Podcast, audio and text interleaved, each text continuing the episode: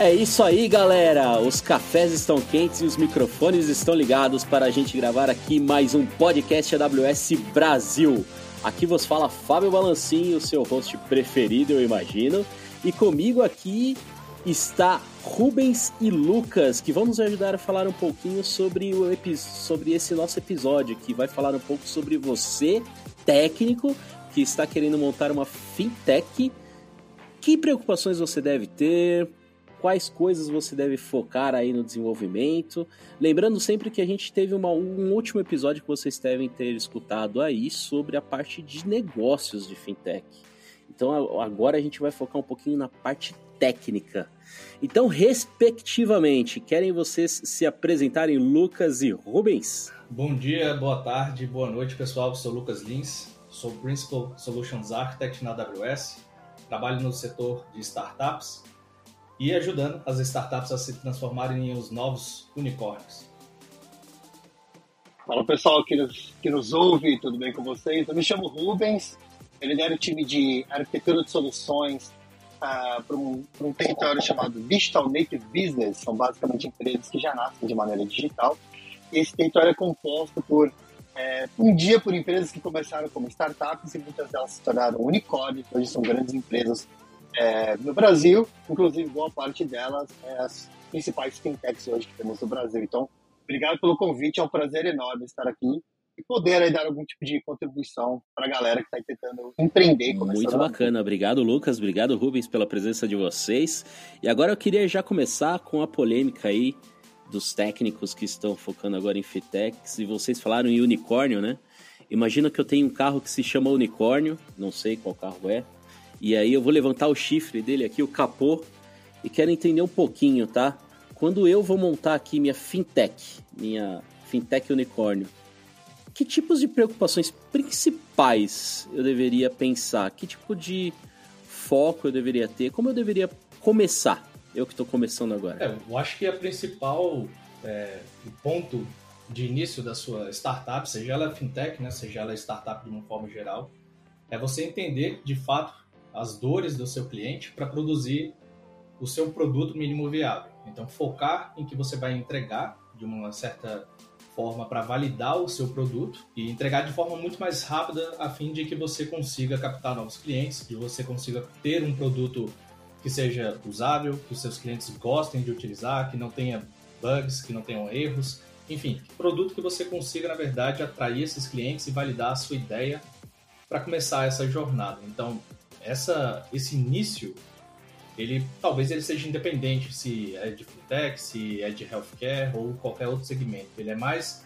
um início tradicional de qualquer startup. Então, focando principalmente na construção dessa proposta de valor, desse produto mínimo viável para que você consiga validar essa sua ideia. É, é, perfeito. A gente vai falar, inclusive, sobre como a tecnologia né, vai suportar, é, por exemplo, a construção do MVP mas acho que o Lucas falou perfeito aí. Independente do tipo de, fintech, de startup que você está nascendo, a estratégia, a cultura são coisas que vêm antes, né?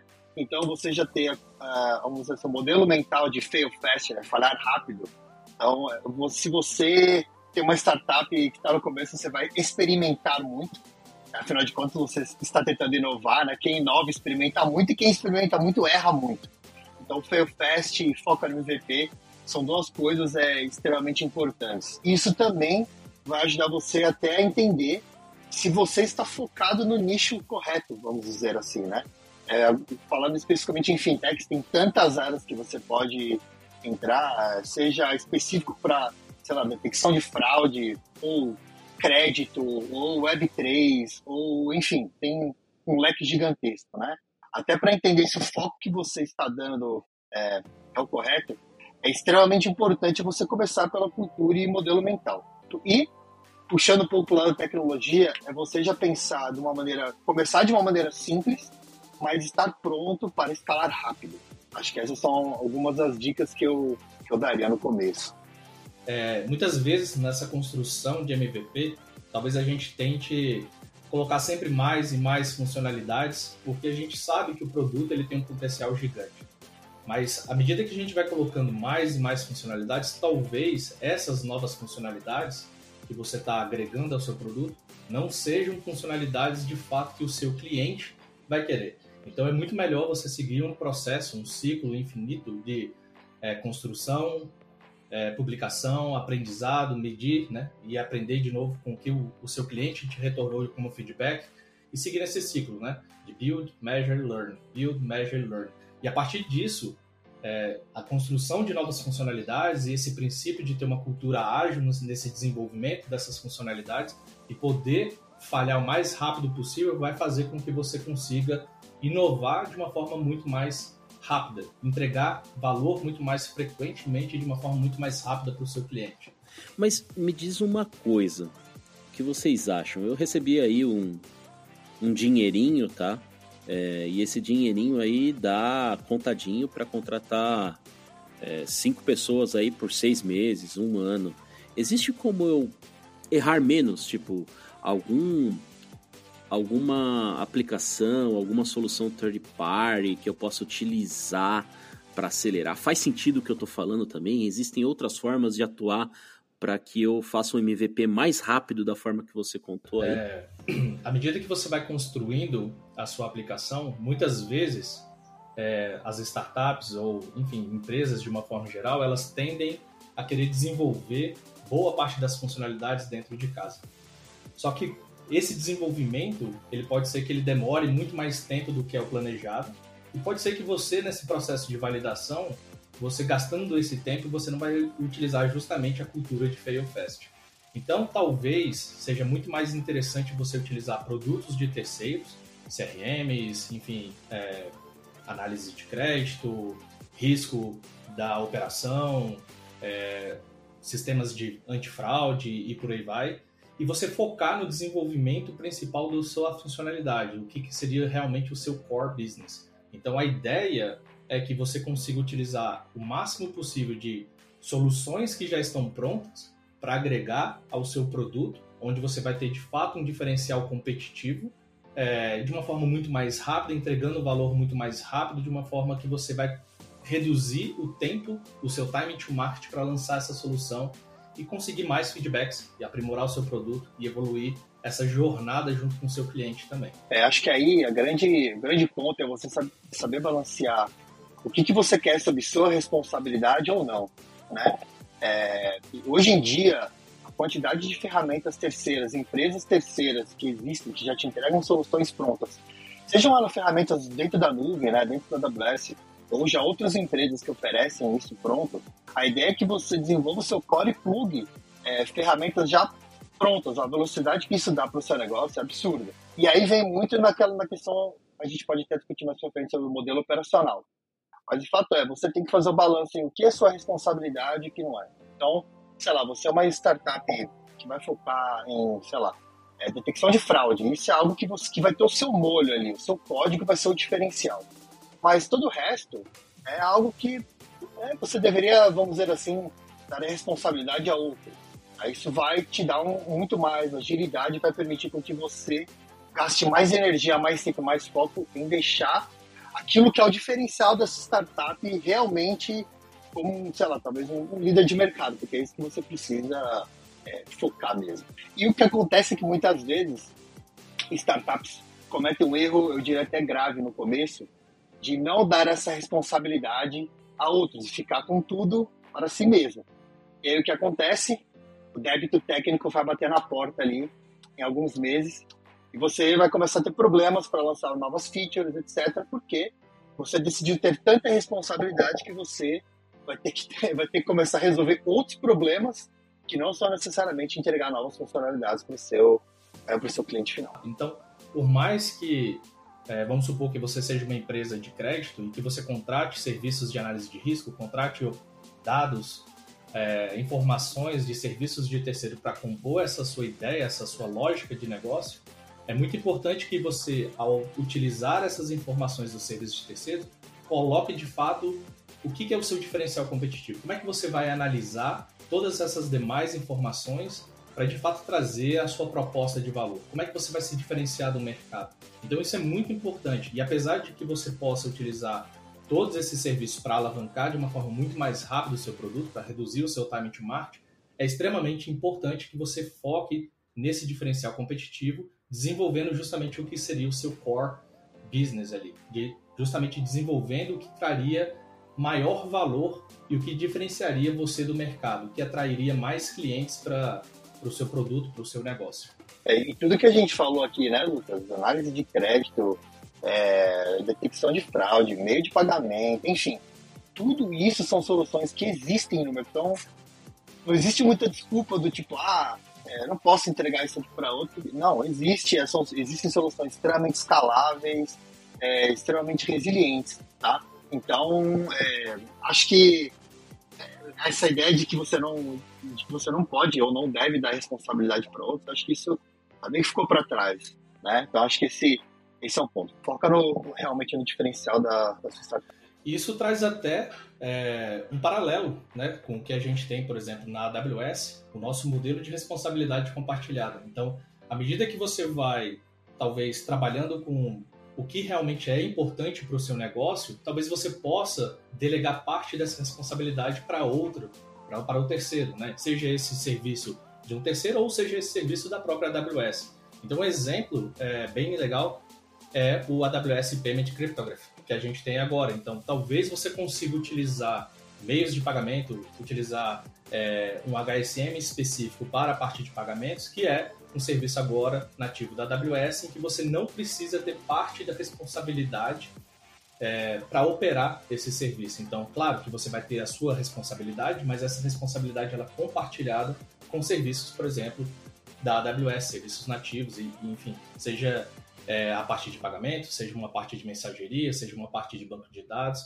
ou seja, seja serviços que você vai conseguir agregar à sua arquitetura, agregar ao seu negócio, reduzindo a sua carga operacional, né? reduzindo o tanto de esforço que você vai ter que ter para lidar com esse é, workload que ele vai cada vez ficar maior e mais complexo. Então, ter esses parceiros é, nessa sua jornada vai te ajudar muito a construir de uma forma muito mais fácil a reduzir o seu tempo de entrega de valor para o seu cliente final. É, agora vamos dar um passo além, tá?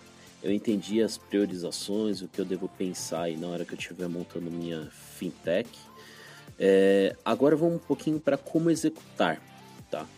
Entrando um pouquinho de repente em um caso de uso. Muitas empresas hoje em dia estão falando sobre Pix, tá? Muitas estão implementando Pix, muitas estão utilizando Pix é, em gateways de transação, talvez. Agora imagina que eu, é, a fintech unicórnio Octopus, estamos montando um time aqui para desenvolver uma solução para Pix, tá? O que, que eu deveria me preocupar primeiro? Que ferramentas eu poderia utilizar? Você falou em responsabilidade compartilhada, tá? É, o compliance para executar essas transações dentro do ambiente da AWS ele já está funcionando bem, eu deveria me preocupar com alguma coisa. É, e claro, a pergunta, a pergunta da hora. Eu utilizaria serverless, utilizaria containers, o que, que eu utilizaria para desenvolver é, uma solução? Eu acho que o nome da, até da tua startup ela é um nome bem estratégico e bem sugestivo, Octopus, né? Então a gente teria várias pernas. Pensando nessas integrações que a gente vai ter então a gente pode de fato ter diversas N integrações, seja eles com serviços de terceiro, seja eles com serviços da AWS. Então quando a gente pensa é, em montar essa arquitetura, o grande talvez desafio vai ser justamente como que a gente vai integrar tudo, como que a gente vai conseguir extrair todas as informações para montar o nosso core business, né, a, a nossa aplicação central e que vai gerar o diferencial competitivo.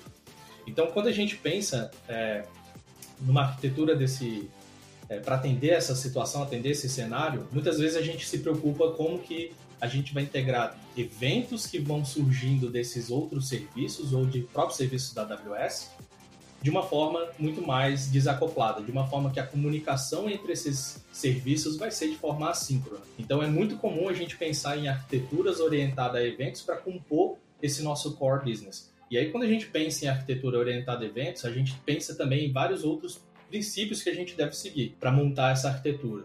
Por exemplo, em princípios é, do Well Architect Framework. Então, como que eu vou conseguir ter maior resiliência tendo diversas integrações de terceiros? Como é que eu vou atingir a performance? E aí você falou sobre o Pix, né? Então, o Pix ele tem um requerimento, é, por exemplo, de ser uma transação extremamente rápida que deve acontecer vamos supor, o P99 em até 10 segundos, e ele tem que funcionar 24 por 7. Então, como é que eu vou atingir uma excelência operacional? Como é que eu vou conseguir reduzir o meu custo seguindo todos os princípios, por exemplo, os pilares de uma arquitetura bem arquitetada? Então, esse desafio parte muito de como que a gente vai construir essa nossa aplicação, esse core business, utilizando tecnologias para aplicações modernas. E aí é o que você falou, pode entrar serverless, pode entrar containers, é, e eu tenho que me preocupar de diversas outras partes de compliance. Mas até mesmo antes de entrar um pouco mais sobre a segurança e compliance, o bom, o que, que você acha sobre essa parte de aplicações modernas? Como que a gente poderia dar um passinho além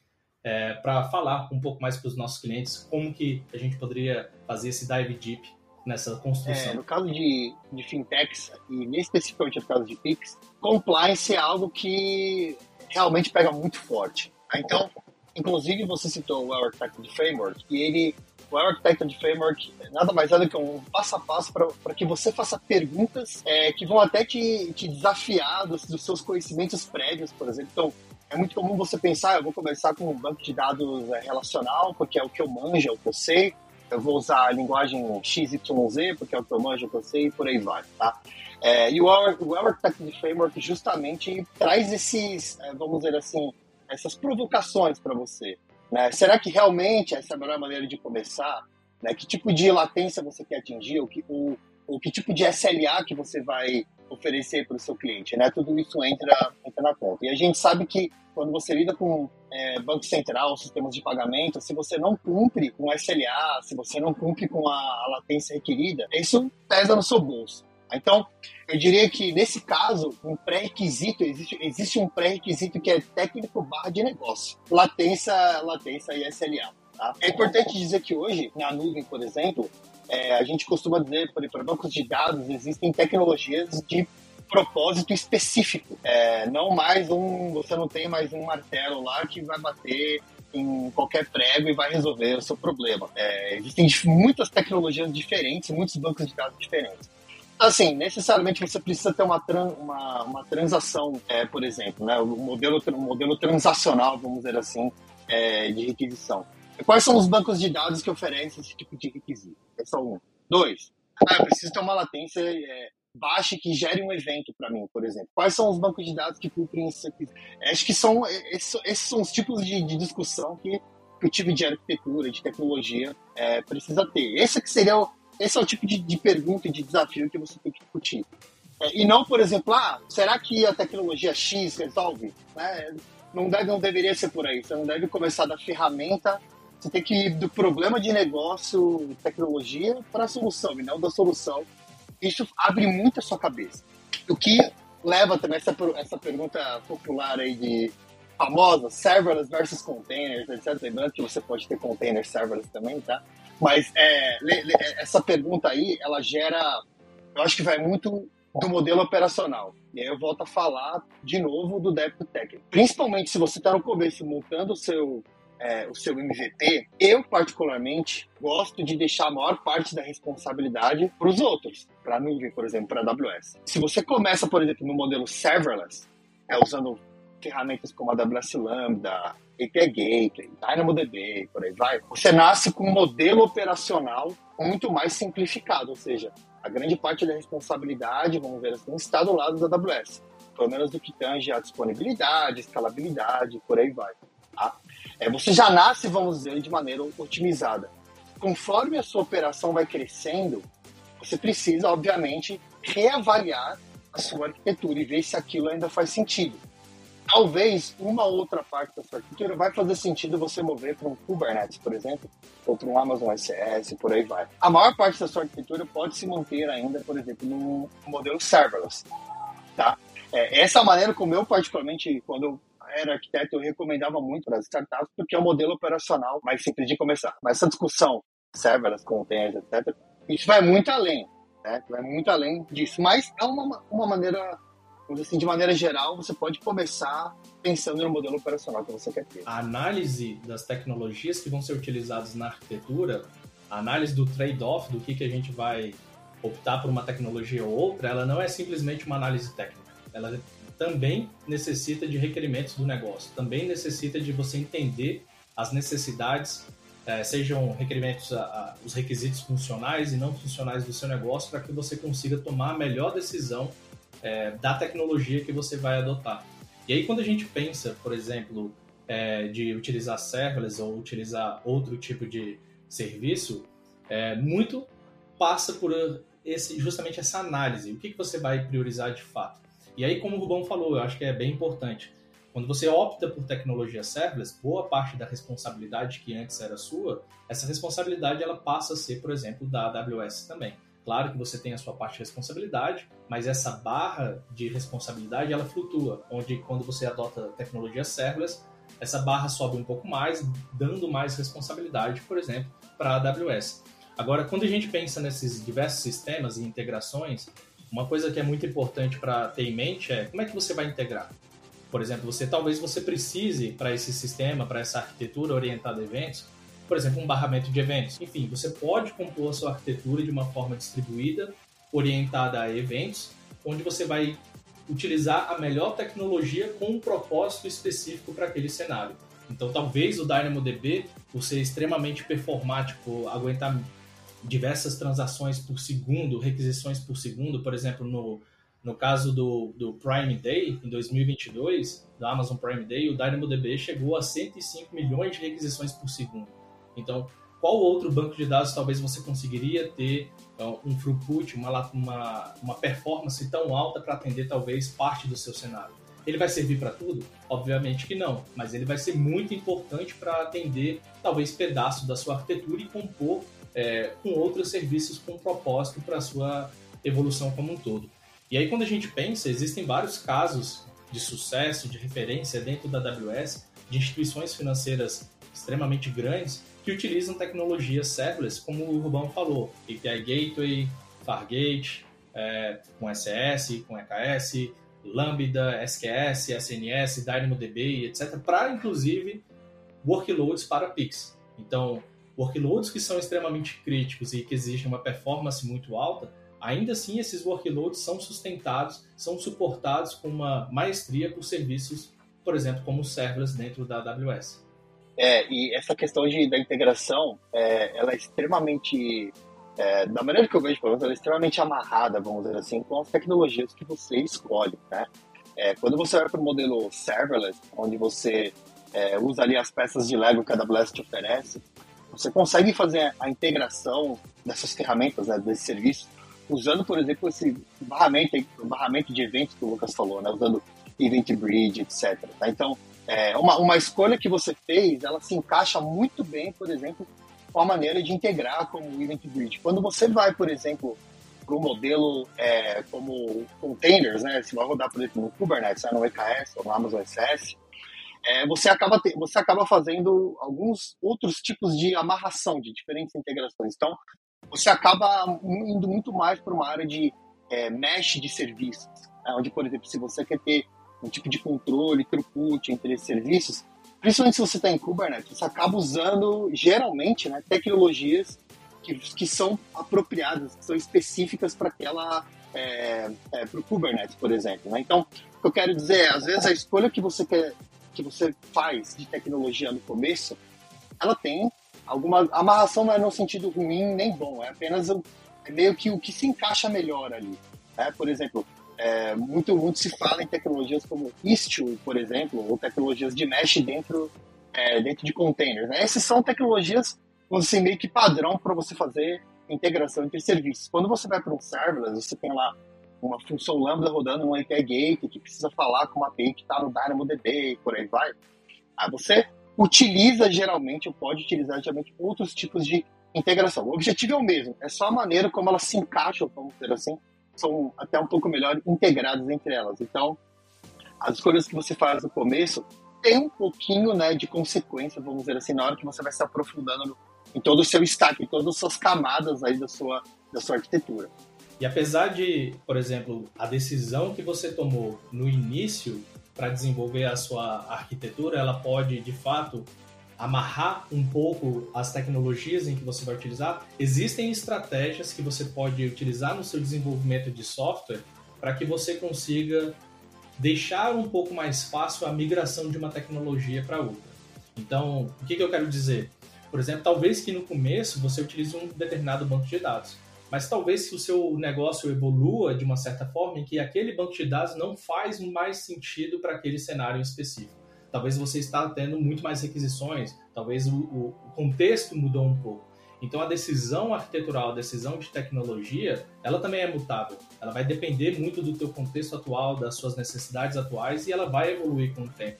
E o grande segredo é como que você vai estruturar a sua aplicação, o seu software, para que você consiga usufruir das tecnologias que tem no presente, mas que também você possibilite que você tenha uma flexibilidade para que no futuro você consiga talvez migrar para outras tecnologias. Claro, vai existir um esforço, vai existir uma dor, mas como que a gente pode mitigar essa dor? Como que a gente pode reduzir esse esforço? Então, alguns dos princípios, por exemplo, utilizar arquitetura hexagonal, também conhecido como ports and adapters, a gente consegue talvez fazer uma troca de um banco de dados, desenvolvendo outro adapter e, acoplando esse novo banco de dados ao nosso hexágono, né, ao nosso core da nossa aplicação. Talvez a gente consiga utilizar exatamente a mesma aplicação que está rodando uma função em Lambda, talvez a gente consiga exportar essa função para ela começar a rodar como um microserviço rodando, por exemplo, dentro de um é, container em um SS ou num EKS. Então, a possibilidade de trazer uma flexibilidade para a sua arquitetura é fundamental. Então, o processo de desenvolvimento de software, como você vai arquitetar para possibilitar essa troca de tecnologias ao longo do tempo, porque de fato o seu negócio vai mudar. De fato, os seus requisitos funcionais e não funcionais eles podem evoluir com o tempo. Então, como que a gente consegue, talvez, é, passar por essa jornada de uma forma menos dolorosa, permitindo essa flexibilidade, permitindo uma evolução da arquitetura, trocando pequenos componentes, trocando SS por EKS ou por Lambda, trocando SQS por Kafka em determinado momento, enfim, como que a gente consegue evoluir essa nossa arquitetura de uma forma mais fácil, de uma forma em que a gente pode mitigar problemas no futuro gente, também. Você chegou a comentar até streaming de dados, né? Você falou do Kafka, do Kinesis, e fiquei curioso. É, imagina que nessa startup que eu estou é, construindo aqui, eu quero desenvolver, por exemplo, algum produto de empréstimo que eu precise fazer score das transações ou score do usuário, ou mesmo é, algum produto relacionado à compra de ações, né? É, predição, se faz sentido eu comprar essa, se não faz. E aí me vem muito essa questão de streaming de dados, né? Porque aí você vai precisar. É, você vai ter, claro, como você comentou aí, ferramentas e propósitos definidos, bancos de dados e propósitos definidos, né? Mas em algum momento você vai centralizar num grande data lake. Faz sentido o que eu estou falando? É, esse data lake ele persistiria por essas evoluções de tecnologia também? Eu conseguiria é, utilizar ele para esses produtos de empréstimo, análise de compra, antifraude até? Faz total sentido. E talvez a grande dificuldade ou desafio que a gente vai ter ao utilizar uma arquitetura distribuída com diversos bancos de dados, diversas fontes de dados, seja essas fontes internas ou fontes de dados externas, como serviços que a gente está integrando a essa arquitetura para reduzir o nosso time to market, para agregar mais valor, o grande desafio vai ser justamente como é que eu vou conseguir coletar todos esses dados. Como é que eu vou conseguir juntar todos esses dados para ter ferramentas de analytics, para ter mais insights sobre o meu negócio, para ter até talvez o nosso diferencial competitivo. Então, por exemplo, voltando ao cenário, ao caso de é, empresas de crédito que precisam, por exemplo, de dados externos, de diversas fontes de dados externos para entender e para gerar a melhor proposta de valor para o cliente. Então, essas empresas eles vão ter que buscar esses dados, montar o seu data lake, agregar diversas fontes, correlacionar esses dados de alguma forma e tirar esses insights. Então, isso tudo passa justamente por como que eu vou conseguir juntar, como é que eu vou conseguir fazer a extração, como é que eu vou conseguir fazer uma transformação e como que eu vou conseguir fazer o load desses dados em alguma fonte. Como é que eu vou conseguir é, criar as nossas zonas de data lake de diversas fontes distintas ou até mesmo talvez processar e reprocessar esses dados para extrair o valor que a gente quer. Então montar esse data lake ele faz parte dessa estratégia e ele é fundamental para o negócio, para como que você vai conseguir tirar mais e mais insights. E aí quando a gente fala de data lake na AWS, existem diversas ferramentas para a gente conseguir construir essa jornada de estratégia de dados, né? Seja ela é, estratégia de dados que você vai conseguir trazer fontes externas, fontes externas, internas, Mas, enfim, como que você vai construir esse data lake ou até mesmo talvez um lake house para compor e ter a melhor análise e utilizar inclusive serviços com propósito específico em cima desse data lake. É, esse assunto, assim, é, acho que não vou nem ficar repetindo tanto de que é, dados ao novo petróleo, etc, que isso de fato é uma verdade, né? Mas o que acontece muito é o seguinte, né? A gente conversa com muitos clientes e eles chegam para a gente e falam, não, porque eu vou começar a usar Generative AI aqui, ou porque eu vou plugar, seja lá o que for, mágico de AML na minha ferramenta, ela vai funcionar, né?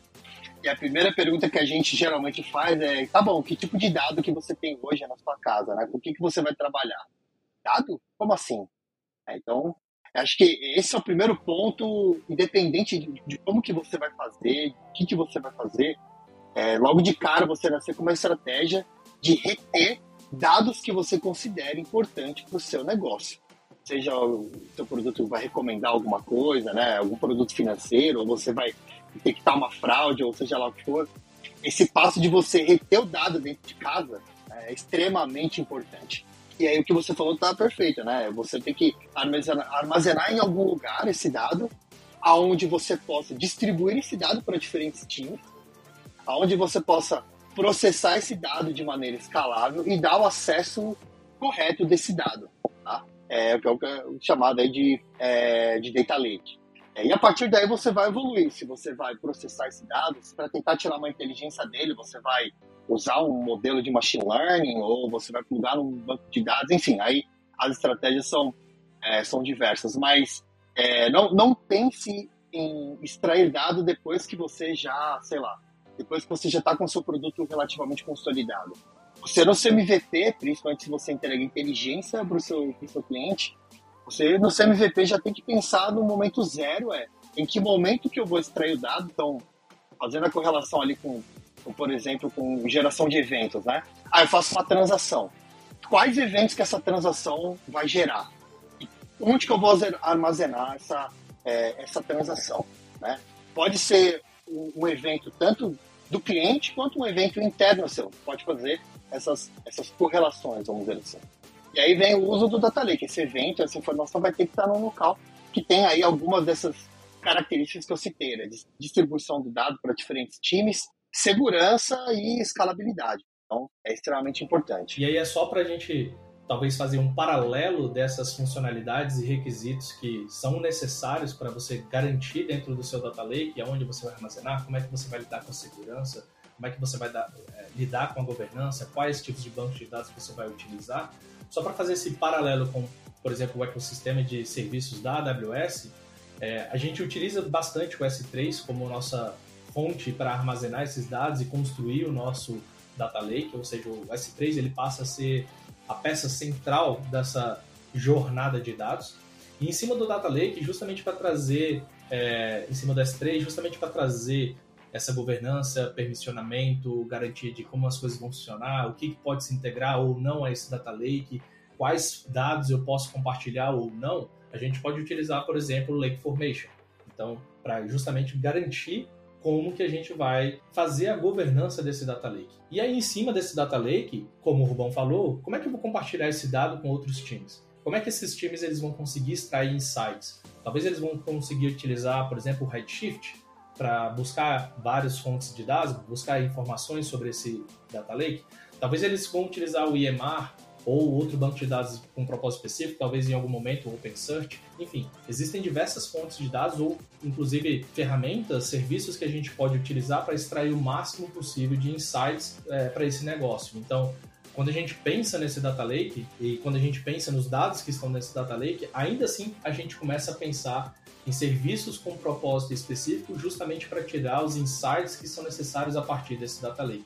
Então não é só ter o data lake ou utilizar um banco de dados, como por exemplo utilizar o Redshift para extrair esse dado. Mas a gente pode ter outros serviços com propósito específico para extrair justamente os melhores insights a partir desse data lake. E aí sim compor com diversos outros serviços que não são só analíticos, mas serviços que vão agregar mais funcionalidades, mais relevância, mais valor para o seu produto, como serviços, por exemplo, de AML. Então, que a gente pode plugar outros serviços, como SageMaker, ou até mesmo outros serviços de AI que a gente possui dentro da AWS. É, e aí vem, é, de novo, né, aquela, aquela discussão que a gente teve atrás de é, os requisitos de negócio, tá, juntamente com os requisitos de tecnologia, e o Well Architected Framework. Tá? Por que, que eu digo isso? Porque para você extrair o dado de uma, você vai ter que extrair o dado de uma origem, seja de um banco de dados, seja de um, de um buzz de eventos, ou o que quer que seja. E aí as perguntas que você precisa fazer é, eu preciso processar esse dado em quanto tempo? Ou de quanto em quanto tempo?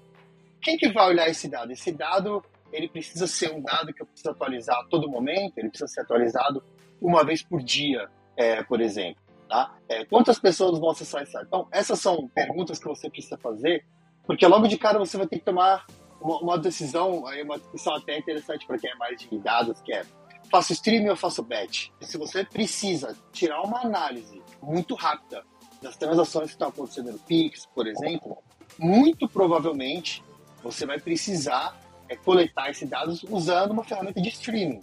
Você quer estar ali mais próximo do tempo real, vamos dizer assim. Então, ferramentas como Kafka, como Kinesis, entram muito bem é, numa situação dessa. Tá? Eventualmente, você tem um time de BI, né, de Business Intelligence, que vai fazer análises mais aprofundadas daquele dado. Além de processar esse dado em tempo real, você pode pegar esse dado e armazenar num outro local, por exemplo, no, no Data Lake, para posteriormente você fazer processos, tipo processos de uma ou duas vezes por dia, que entregam esses dados já muito mais complexidade. Às vezes você está agregando informação de outras fontes. É, você processa esse dado, inclusive usando ferramentas da AWS, como a AWS Glue, por exemplo, e outras, é, e joga isso em ferramentas de BI, né, tipo o Amazon QuickSight, o Amazon Redshift, por exemplo, para que pessoas de negócio, né, analistas de negócio, possam é, é, tomar decisões mais de analíticas. Fora que esse, esse mesmo processo que você está usando, ele também provavelmente vai ser usado por seus modelos de inteligência artificial. Aqui o, o Fábio Balancin, que é o, o ninja do assunto, pode até dizer melhor que a gente, né?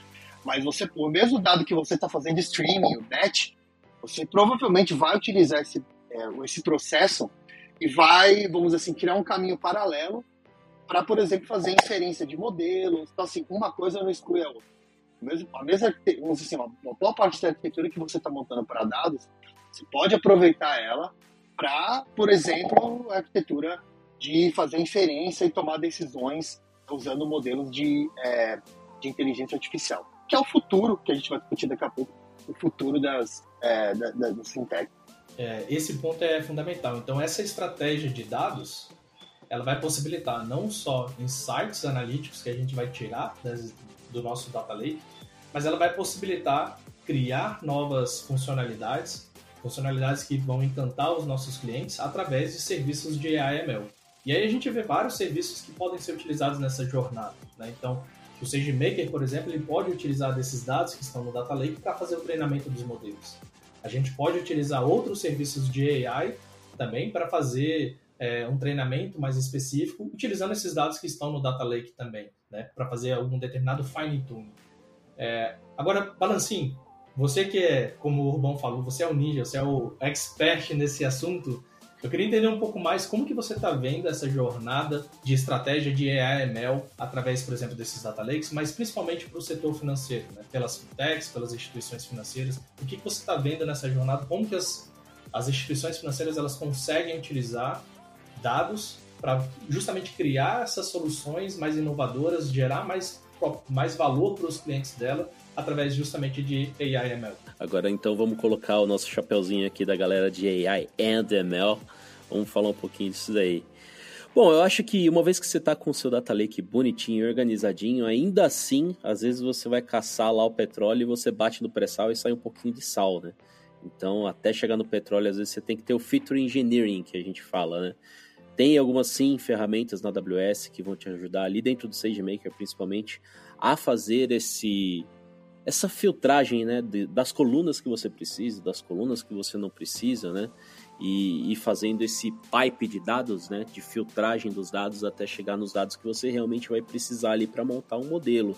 E aí, quando eu digo montar um modelo, eu estou sim passando pelo passo de que você está fazendo a exploração dos seus dados, a exploração de qual melhor modelo você é, qual tipo de algoritmo, qual modelo você usaria para tirar algum valor daqueles dados, né? Tipo, ah, eu preciso é, calcular o score desse cliente para ver se faz sentido eu emprestar dinheiro para ele.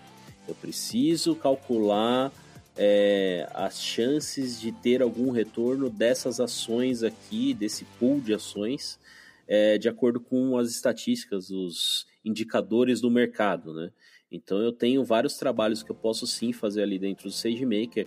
E ali sim, vamos pensar no SageMaker, né? Como se fosse. Claro, a gente fala do SageMaker como uma bala de prata, mas vamos separar um pouquinho isso para desmistificar um pouco isso. O SageMaker ele é como se fosse um SDK né, de acesso à infraestrutura é, de machine learning da AWS.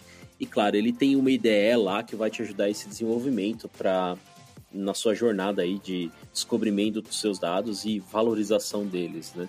Então você vai ter lá uma parte que na hora que você estiver desenvolvendo, explorando os dados, você quer descobrir, putz, qual é o melhor modelo que eu posso utilizar? Qual é o melhor algoritmo que eu posso utilizar para esses dados aqui? E nem sempre você vai saber, né? Nem sempre você é, tem noção e a gente está falando em fail fast, a gente está falando em desenvolvimento rápido. Tem uma ferramenta bem legal lá, Lucas, que chama Autopilot.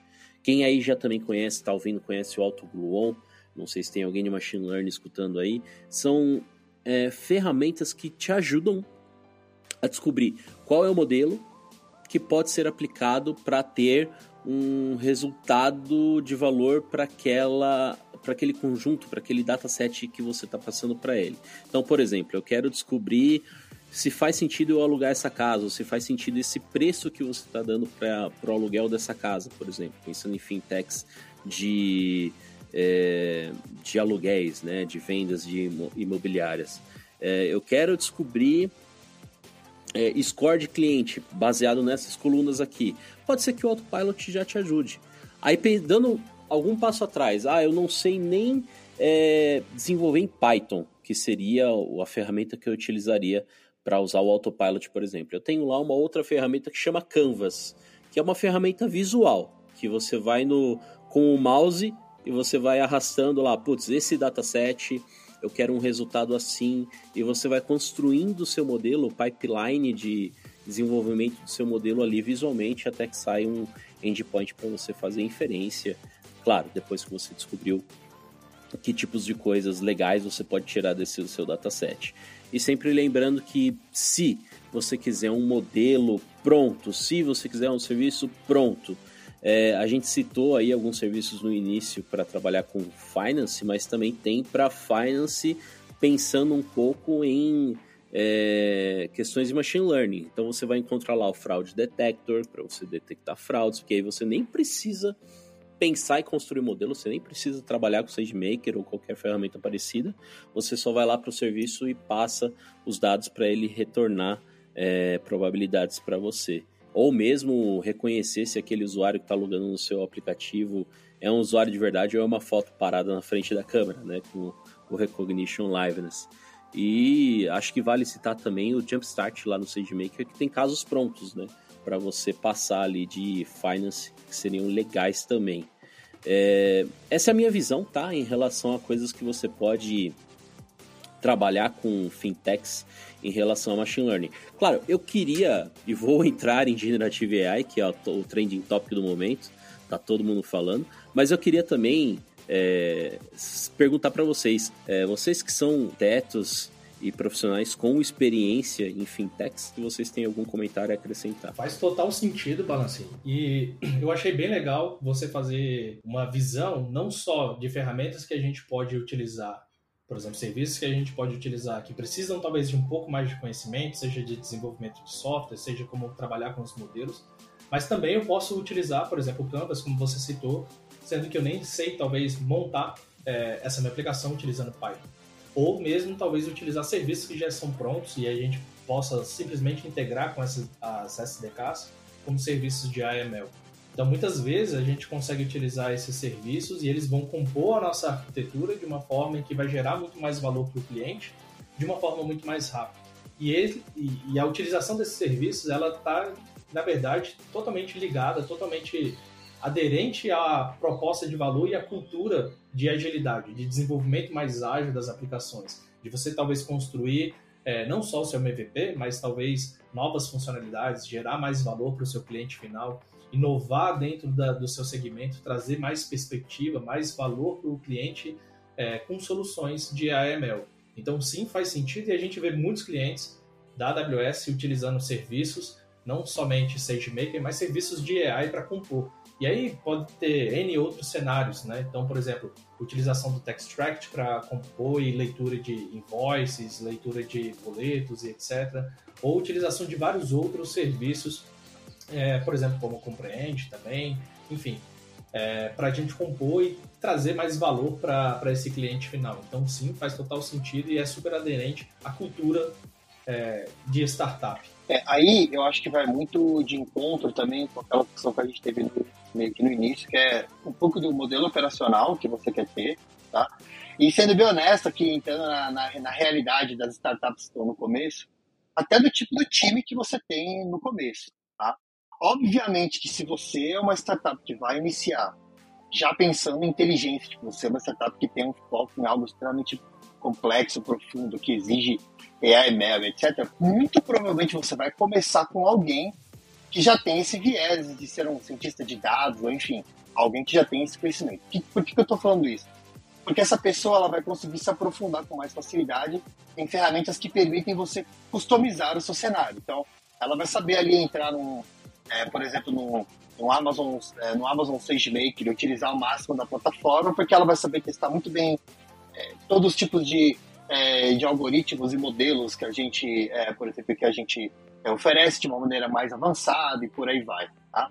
É, então, se você já tem uma pessoa, por exemplo, que tem esse, esse, esse conhecimento mais aprofundado, ela pode já escolher, vamos dizer assim, ir para o modo já é, o modo avançado, vamos dizer assim, apesar de o SageMaker oferecer também o modo mais sim, simples para quem quer começar, mas aí você já pode utilizar os ferramentas da AWS para customizar muito bem o modelo que você quer. Ah, eu quero testar esse, esse modelo com esse parâmetro, com esse teste, eu quero testar a minha API para ver se eu faço tempo real ou se eu não faço. Enfim, dá para você ir nesse nível é, é, avançado. Se você não tem é, pessoa, se, ou se o core da sua startup é diferente, às vezes você é uma startup que tem um outro tipo de foco, mas você eventualmente precisa ter uma funcionalidade, vamos dizer assim, mas você não consegue gastar, não, ou não pode gastar tanto tempo assim, é, as, a AWS oferece essas ferramentas de AI prontas, já como você citou.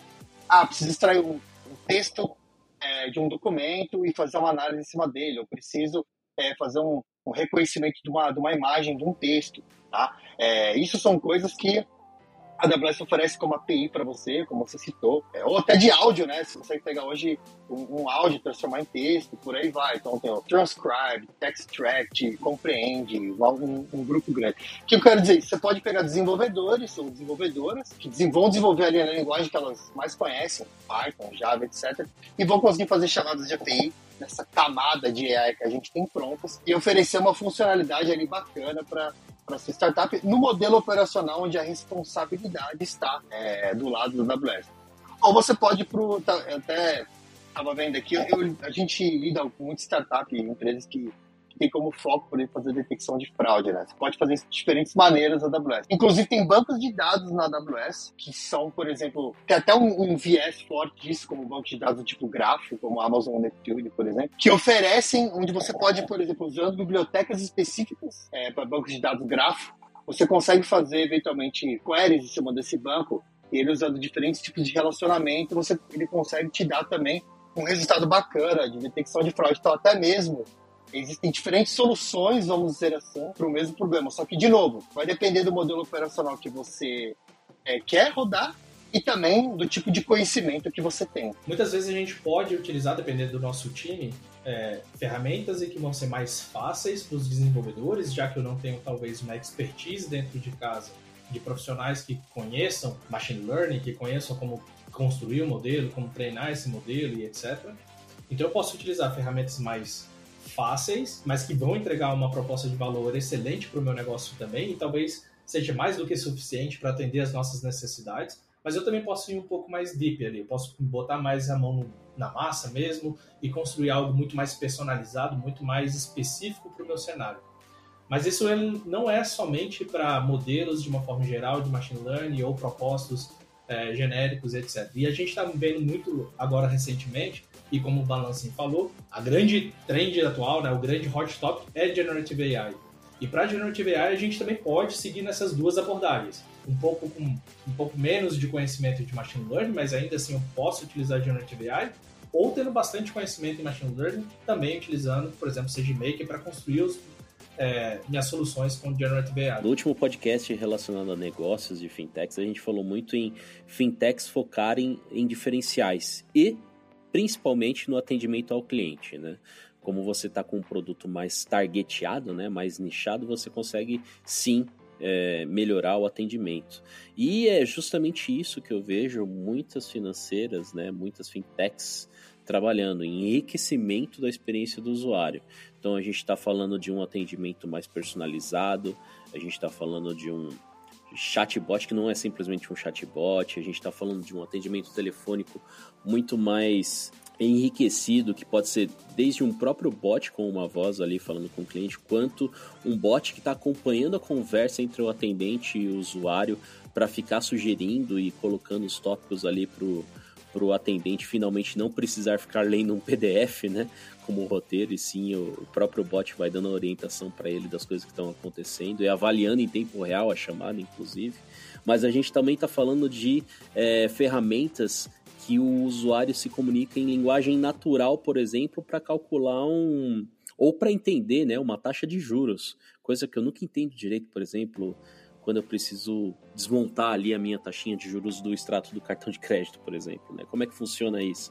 E aí você tem uma ferramenta ali em texto, né, um chat que vai, você pode fazer a pergunta da forma que você quiser em linguagem natural, que ele vai gerando ali sumarizações e textos é, explicando isso daí. Então, linguagem natural acho que é o que está enriquecendo bastante o atendimento do usuário. E é por isso que a gente está falando muito em Generative AI focado aí. E lembrando também que existem fintechs que focam em educação financeira também, tá? Então a gente está falando de é, gerar conteúdos para educação, é, olhando para documentos que você tem de, sobre um tema específico, né? Sobre economia, é, sobre investimento, dicas de investimento, tem bastante coisa que a gente pode abrir o leque aí. Mas é, são, são coisas que as empresas estão utilizando aí na parte de fintechs, tá? E aí, putz, como é que eu utilizo isso? É, como que eu implemento essas coisas? Claro, você tem aqueles é, modelos de fundação que a gente fala que estão prontos ali no SageMaker para você utilizar Generative AI, que aí sim você aponta para ele é, conteúdos para ele é, interagir com você, né, fazer a conversa propriamente dita. E tem agora também uma ferramenta focada em Generative AI que seria o Bedrock, tá?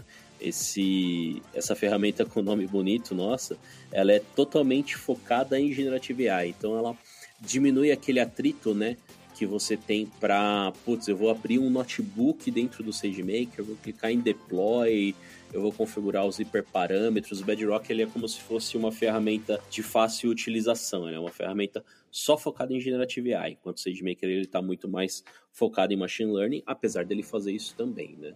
E eu acho que é importante colocar para as duas, tá? Que o principal ponto aqui na AWS é a preocupação de segurança. O dado que você utiliza dentro do seu modelo é, generativo, ele fica dentro da sua conta, ele não vai vazar para o seu concorrente, ele não vai vazar para o público aberto, né? Não, você não vai ter preocupação com vazamento de dados, principalmente quando a gente fala de banco, compliance, né? São coisas que a gente costuma se preocupar. Bom, gente, é, foi bem gostoso esse papo, a gente falou bastante. Talvez aí vocês não saibam, mas eu vou editar bastante coisa aqui, talvez para chegar num tempo legal de podcast. e se vocês gostaram desse assunto, se vocês estão em dúvida, se vocês querem conversar sobre AWS com soluções financeiras para construir a sua fintech aí, vocês podem sim procurar o seu time de conta. Se você não conhecer o seu time de conta, pode procurar a AWS que a gente acha um time de conta para você. É, e se você tem dúvidas aí sobre como é que é o meu Celtinha Prata, que eu chamo de unicórnio, ou se você dá um nome para o seu carro também, que nome você dá, pode postar aí com a hashtag podcast AWS Brasil no Twitter, que a gente está acompanhando aí. Certinho, galera? Quer deixar um abraço, um beijinho para mamãe, papai tia, Lucas, Rubens? Queria agradecer demais né, ao bate-papo, Balancinho e Rubão. Foi eu acho que foi muito enriquecedor para todo mundo, para a comunidade de startup inteira, para instituições financeiras. Eu acho que isso vai agregar bastante. E eu acho que a única um pensamento para fechar, talvez do, do, meu ponto de vista, eu acho que é, é análise de trade-off da arquitetura que você vai utilizar, dos serviços que você vai utilizar, não é simplesmente uma análise de puramente tecnológica, não é simplesmente decidir por uma tecnologia X ou uma tecnologia Y, mas sim você levar em consideração o seu negócio, levar em consideração os, as necessidades e os requisitos do seu negócio. Então, o trade-off ele não é simplesmente vou usar é, Kubernetes ou vou usar Lambda. Né? Eu vou usar Kafka ou eu vou usar SQS, SNS, enfim, Kinesis. Mas é muito mais como que eu posso compor a minha arquitetura, como que eu posso compor a minha solução da melhor forma possível em que eu vou atender os requisitos do meu negócio. Então esse trade-off, ele é muito mais do que um trade-off simplesmente técnico. Ele é um trade-off considerando sempre o seu negócio também. Muito obrigado, Rubão. Muito obrigado, Balancinho. Cara, amei o bate-papo. Obrigado, pessoal. Boa. Valeu, Lucas. É, acho que o, o, ponto final aqui é usem e reusem o Well Architected Framework, tá? Principalmente você está no começo. Não tenham medo, usem bastante. E dois, comece simples e escale rápido. Então, o Well Architected Framework vai ajudar em ambos seu em, em ambos os seus MVP, tá bom? Abel, obrigado pelo convite. Obrigado, Lucas. Mano, pessoal, abraço a todos. É isso aí, obrigado, galera. Valeu, abração e bom almoço aí para vocês, que vai ser o meu, no caso. Tchau, tchau.